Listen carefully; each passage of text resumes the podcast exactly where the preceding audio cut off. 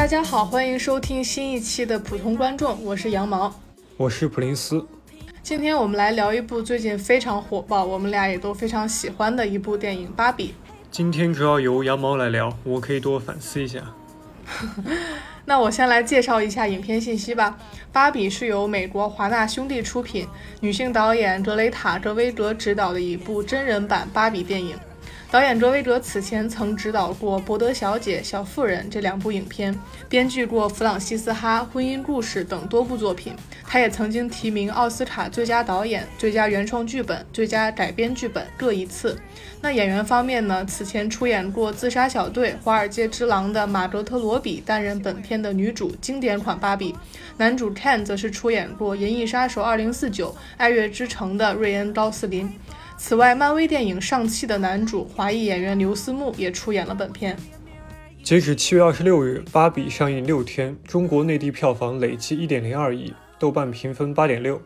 这对一部首日排片仅有百分之二的电影来说，已经是相当不错的成绩了。在欧美市场，《芭比》也打破多项今年的票房纪录，并在社交媒体上引起广泛讨论。可以说，《芭比》从一部商业电影，已经逐渐转变为一种文化现象。你看完这部电影有什么感觉？你觉得有被冒犯到吗？完全没有，我觉得很爽，是一种久违的爽。而且我这场百分之七十的观众都是女性吧，大家都一直在笑。我看我前面有一个男生，应该是和女朋友一起来的，他笑得也很开心。我和你的观影感受和体验都差不多。那你那一场有观众提前离场这种现象吗？没有。甚至有很多人是结束之后，等全部的字幕走完以后才离场。哎，我很好奇，你小的时候有玩过芭比吗？呃，我自己没有芭比，但是小时候的一些一起玩的一些女性伙伴会有。我们经常一起玩，就会用各种玩具来组成一个类似家庭的这种团体吧。比如说，他拿一个芭比当妈妈，我可以拿一个奥特曼或者蜘蛛侠当爸爸，这种。对，我感觉小时候我们玩的这种过家家游戏，好像都是一个女生扮演妈妈，一个男生扮演爸爸，组成家庭这样。现在看来，可以尝试着调转一下，可以让男生来扮演母亲，体验一下这种母亲的角色。男妈妈是吧？对。我看到网上有很多男性他在攻击芭比，你作为一个男观众，你觉得你怎么看？对我看到很多男观众都破防了，我觉得可能是有些人在现实中做了太多电影里讽刺的事情，恼羞成怒了吧？也有可能是平时养尊处优惯了，然后被指着鼻子骂，有点受不了了。甚至很多人应该都是没有看过这部电影，只是道听途说说这部电影是讲女权的，就开始骂了。但我觉得整体而言，《芭比》是一部很温和的女性电影吧，对男观众也很友好。它只是展现了一些男性在日常生活中经常会做的事儿。你在生活中有经历过哪些让你印象深刻的，就类似电影里的这种男性行为吗？啊，太多了，感觉这个聊起来可能得单独开一期节目了。我看到网上有人说，看完芭比以后，听到后面有一个男生在给他女朋友科普扎导版的《正义联盟》，评论里都说这位观众看的是四 D 电影。可能这位男士其他的都看不懂，真男人怎么能说自己看不懂呢？所以他看到正义联盟的时候，可算是松了一口气，心里想：这我懂呀，我得赶紧拿出来说说，不然就露怯了。是的，男性可能就是这么自信吧。嗯，芭比这部电影的剧本呢，其实并没有那么严丝合缝，有很多情节和细节也并不是很经得起推敲。但我们今天并不想围绕它剧作上的这些问题来聊，因为它这部电影中所展现和表达出的性别观点是更出彩的，甚至可以让我们短暂的忽略这些叙事上的瑕疵。所以，我们今天还是主要围绕芭比当中的性别叙事来聊一聊。下面就正式进入影片的评论环节。以下内容涉及剧透，请没有看过原片的朋友谨慎选择收听。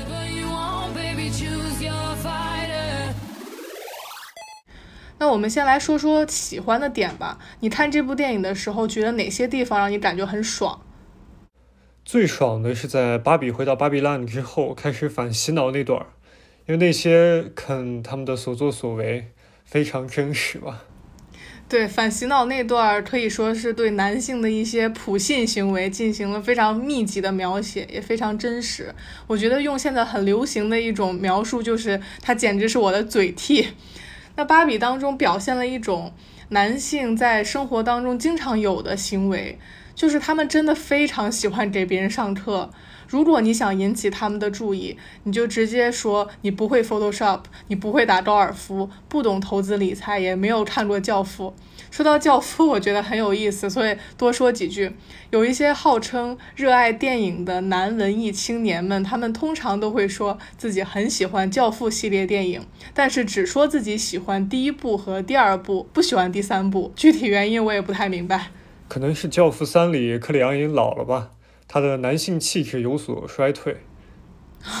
那可能是这些男性观众他们不想看到自己心目里的一个男性形象衰老吧。其实很多男性热衷于在女性方面展示自己在某些方面的优越，根本来说就是他们想当然的认为女生是不会懂他所懂的这些内容的。其实回想《芭比》这部电影当中，他调侃的这种男性行为，也是现实生活中很常见的行为。像他说的 Photoshop、呃球类运动、理财等等，概括来说就是他们觉得女生是不会擅长像技术类、数字类、体能类等等，就是大众意义上说男性更擅长的东西。本质上，他们还是不相信女性有掌握这些的能力。那你看这段的时候有感觉被讽刺到吗？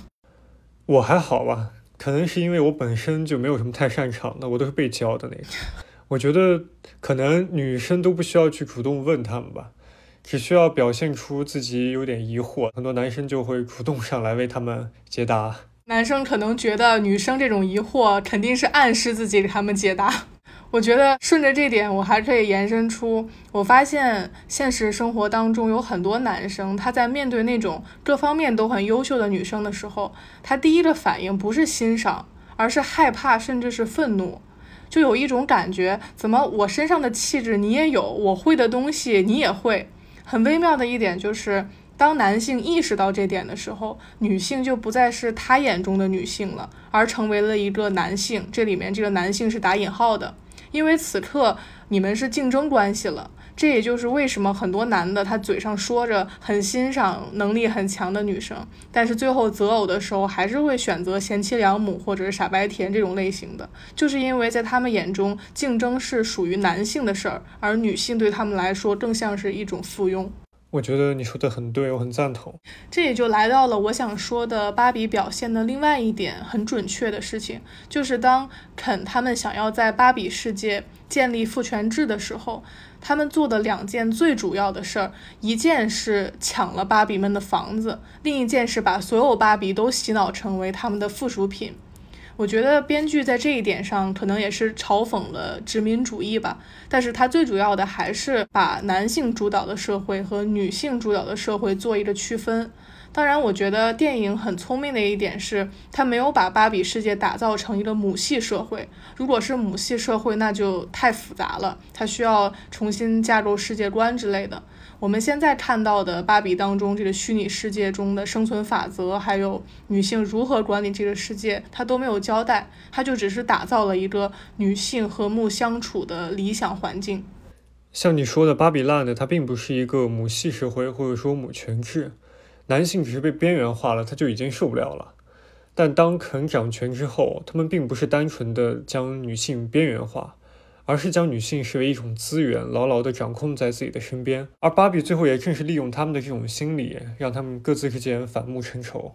芭比。这个电影当中还有一点，我觉得做得很好，就是他在片中其实是梳理了女权主义发展的一个脉络，他把它分成了三个阶段，而且很巧妙的用一对母女关系去展现其中的差异。第一个就是片头模仿《二零零一太空漫游》那一段吧，就几个女孩，她是一开始对着他们的婴儿玩偶去扮演母亲的角色，这可以对应为女性的一些女性特质，其实它不是先天的，它是从幼儿时期就开始被规训。训的，他们从小就被教育要承担一种照顾者的角色，也就是我们所说的母性。但是芭比的出现，它意味着一种新的可能，女生可以从传统的家庭育儿角色扮演中跳脱出来，发现自己更多的可能性，也就是现实世界里面母亲这个角色所代表的这一代人。这个让我想到《封神》里李雪健有一句台词，他给姬发说。你是谁的儿子不重要，你是谁才重要。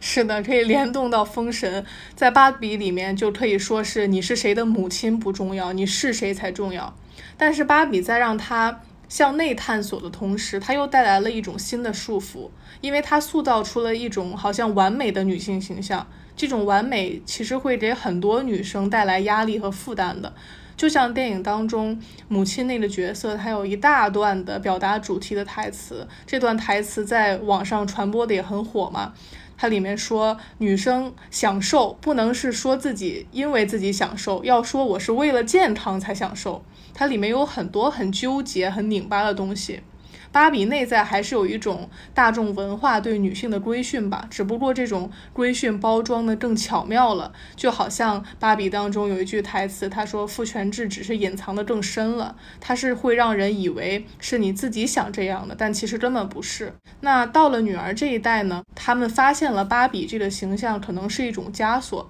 是资本主义对女性的标准化和商品化，所以他开始排斥芭比，认为芭比的出现让女权主义倒退五十年。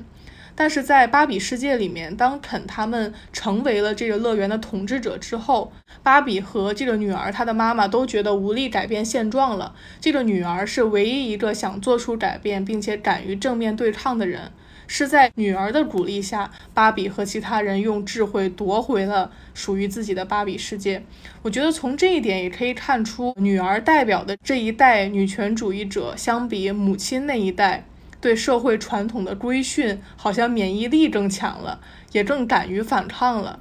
但是在结尾，母亲也向这个美泰公司他们的 CEO 提出，我们要生产一些普通的芭比，他们可能不用那么完美，它可以很普通，也可以有伤心、生气的这些情绪。我觉得这也是象征着母亲这一代女性，她在尝试打破这种完美的枷锁了。我觉得导演不仅通过芭比对女权主义的脉络进行了梳理，在肯的身上，我们也能看到男性气概是如何被塑造的。其实，在肯去现实世界之前，身上就已经体现出了一些男性气质，好斗、吹牛、要面子。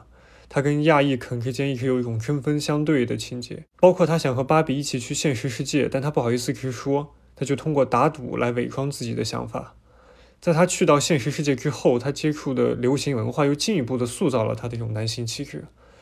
马和车就是流行文化中对男性气质符号的一个代表嘛。马代表着一种被征服的形象，车也是更机械化的马。当芭比回到芭比 land 之后，发现肯把山上原本的芭比雕像全都改成了马，而且所有的电视也一直在循环播放马的视频。这种征服欲就是男性气质的一个很大体现。还有就是他一直唱的那首流行歌曲里面的台词也是“我想征服你”。导演通过这些设计，可能想表达的也是有毒的男子气概，在很大程度上并不是先天的，而是在他们的成长过程中被塑造的。其中流行文化就是一个非常重要的影响源，并且这种影响是双向的。男性从其中获得一个理想的男性位置，而女性也在潜移默化中把自己放到了客体的。被征服的位置，这也是导演一直在很温和的表达。肯其实自己也是被困在父权制的系统里的，他向往的成功的男性形象也是被社会构建出来的。其中成功男性很重要的这个标签就是他必须要获得女性的喜爱和崇拜。也就是说，肯一直自己是没有主体性的，哪怕他建立了一个肯乐园，他也只不过是父权制的客体而已。所以最后结尾，芭比做的很重要的一点就是他要帮肯找到自我。这点可以在之后再详细聊。我觉得你说的这一点也可以对应导演所设计的这个结局，他是把男性和女性作为呃一个整体去对抗父权制的。对，就是有点和解了，大家双方都是有一个共同的敌人，我们俩现在要统一战线这种感觉吧。对，因为不管男性还是女性，可能在导演的眼中都是父权制的受害者。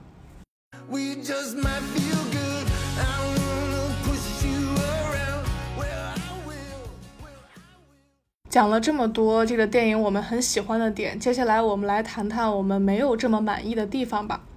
我觉得整部电影当中我最不喜欢的一点就是芭比最后反击的处理，他们伪装成男性会喜欢的那种傻白甜的样子去骗取男性的好感，那种方式我是不太赞成的，就观感很不舒服。如果芭比世界的设定就是每个岗位都是女人是顶梁柱的话，那她肯定是有工作能力的。她这么快就会被肯他们抢走吗？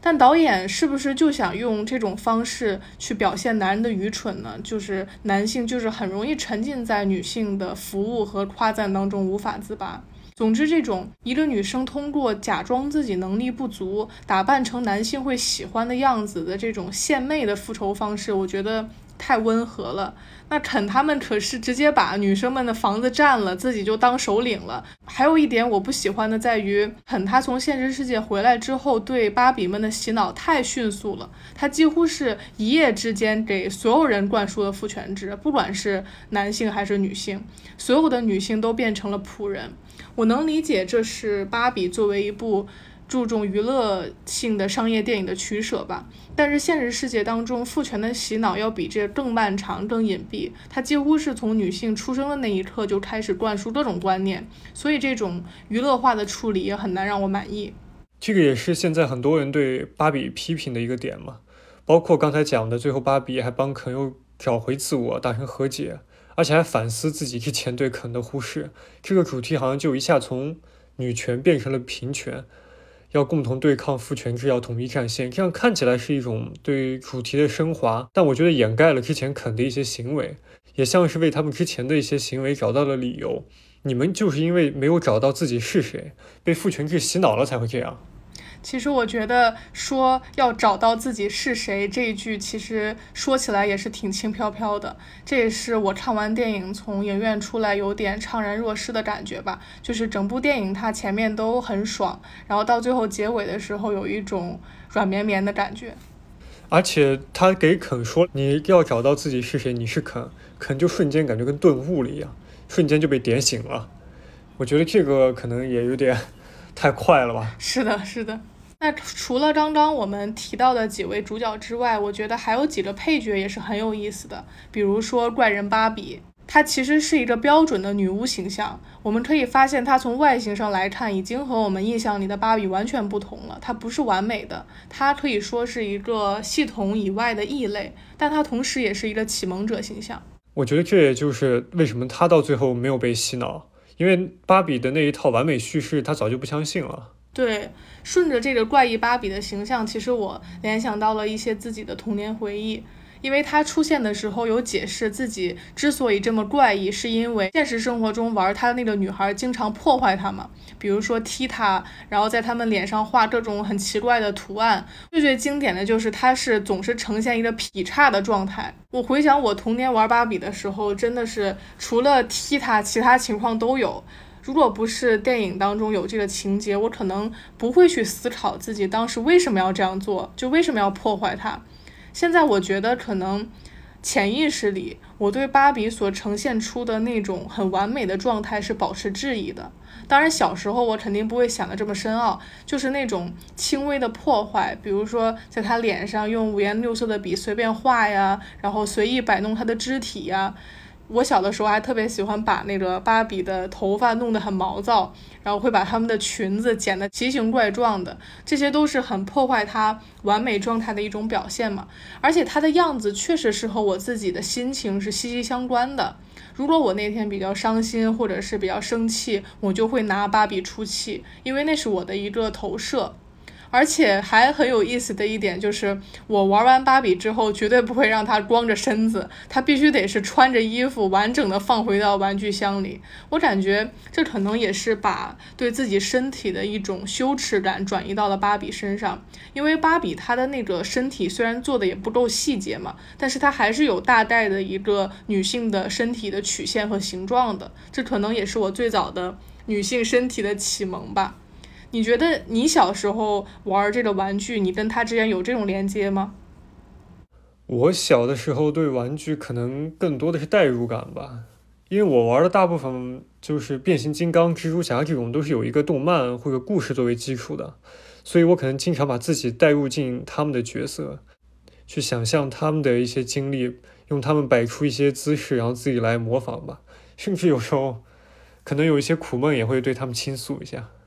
我觉得这个也很有意思，因为你说你玩的这些玩具，可能它都有一个故事背景，但是我小的时候玩芭比都是我自己给它一个叙事，我自己给它想象一个剧情，所以可能芭比和我之间的连接就比你和你玩的那些玩偶要深吧。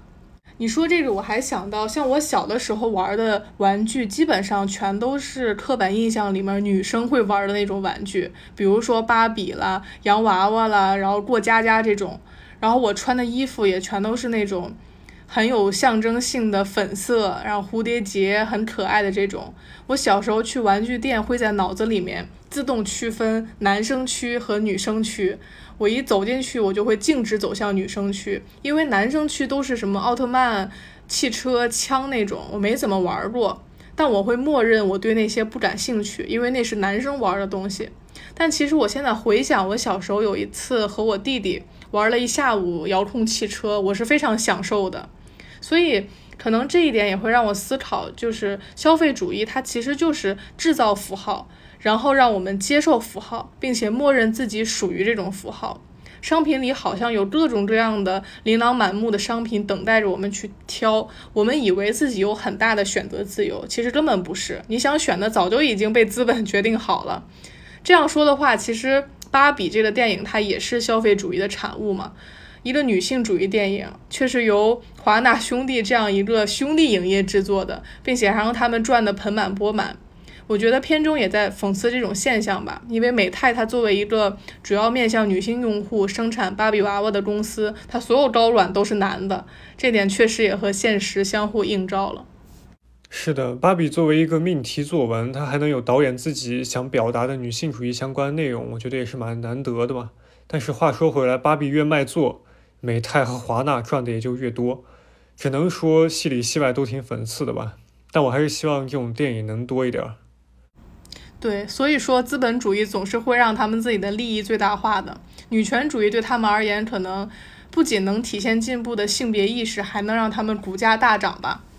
这个电影当中还有一个男性角色，就是芭比世界当中的一个角色艾伦，他出现的次数不多，但他也挺有意思的。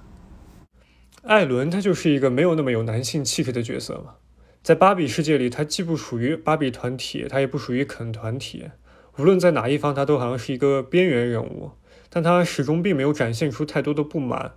他觉得芭比烂的很好，但是当肯占领了芭比乐园之后，他并没有被洗脑，他开始惊慌，感到格格不入，还想逃离这里。艾伦所代表的就是现实生活中男性气质没有那么强烈的一些男生吧。他很幸运没有被父权制洗脑，甚至很反感，想逃离。这也算是导演给男性内部留下一点希望吧。哦，这也是我为什么觉得，就很多看了这部电影觉得生气的男生，都应该会有片中肯的一些行为。因为如果他不认同那些行为，他在这部电影里就不应该带入肯，他带入的应该是艾伦，他就不会跳脚了。我觉得片中还有一些边缘人物也很有意思，比如说，嗯，芭比世界中有一个怀孕的芭比，因为没有人会喜欢怀孕的芭比，所以她就被停产了。还有美泰公司里有一个接电话的男性职员，他台词就这么两句，还一直跟着高层们到处游荡，也没有几句台词。我觉得也是在反映有一些商业电影当中女性角色没有太多的实际作用，总是承担花瓶的现实吧。给他来一个性别倒置，是吧？对。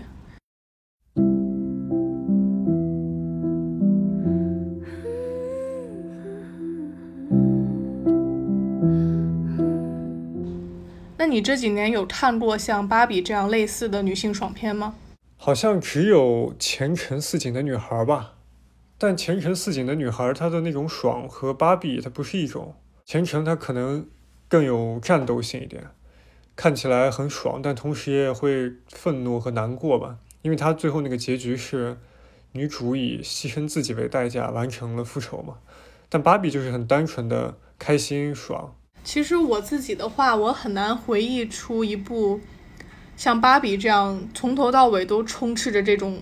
精神愉悦的爽感的电影。因为我之前看的很多女性主义题材的电影，他们还是反映女性现实处境的比较多。我是非常喜欢芭比的这个导演格雷塔·格维格的，他之前导演的两部作品《小妇人》还有《伯德小姐》，我都非常喜欢。这两部，说实话，我看的时候也觉得蛮爽的。但是不是像芭比这种，它是那种很隐秘的爽，是在看这电影的时候感受到了一种女性与女性之间的情感连接，也感受到了一种很难言说的共鸣感，就好像芭比当中有一段。嗯，我看网上有人说，呃，就是芭比她来到现实世界当中和一个老太太有一个对望，然后芭比哭了，夸这个老太太说你好美，然后老太太说我知道，然后当时葛导说，呃，这部这一个片段其实美泰是想让他删掉的，但是他力求保住了这个片段，其实也是展现了女性与女性之间的一种情感连接吧，包括他之前编剧和导演的有一部作品叫《弗朗西斯哈》。